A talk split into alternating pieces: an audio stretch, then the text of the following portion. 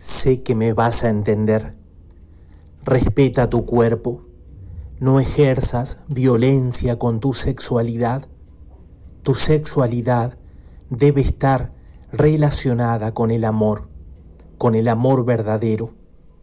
Y esto no es antigüedad, esto es pura novedad.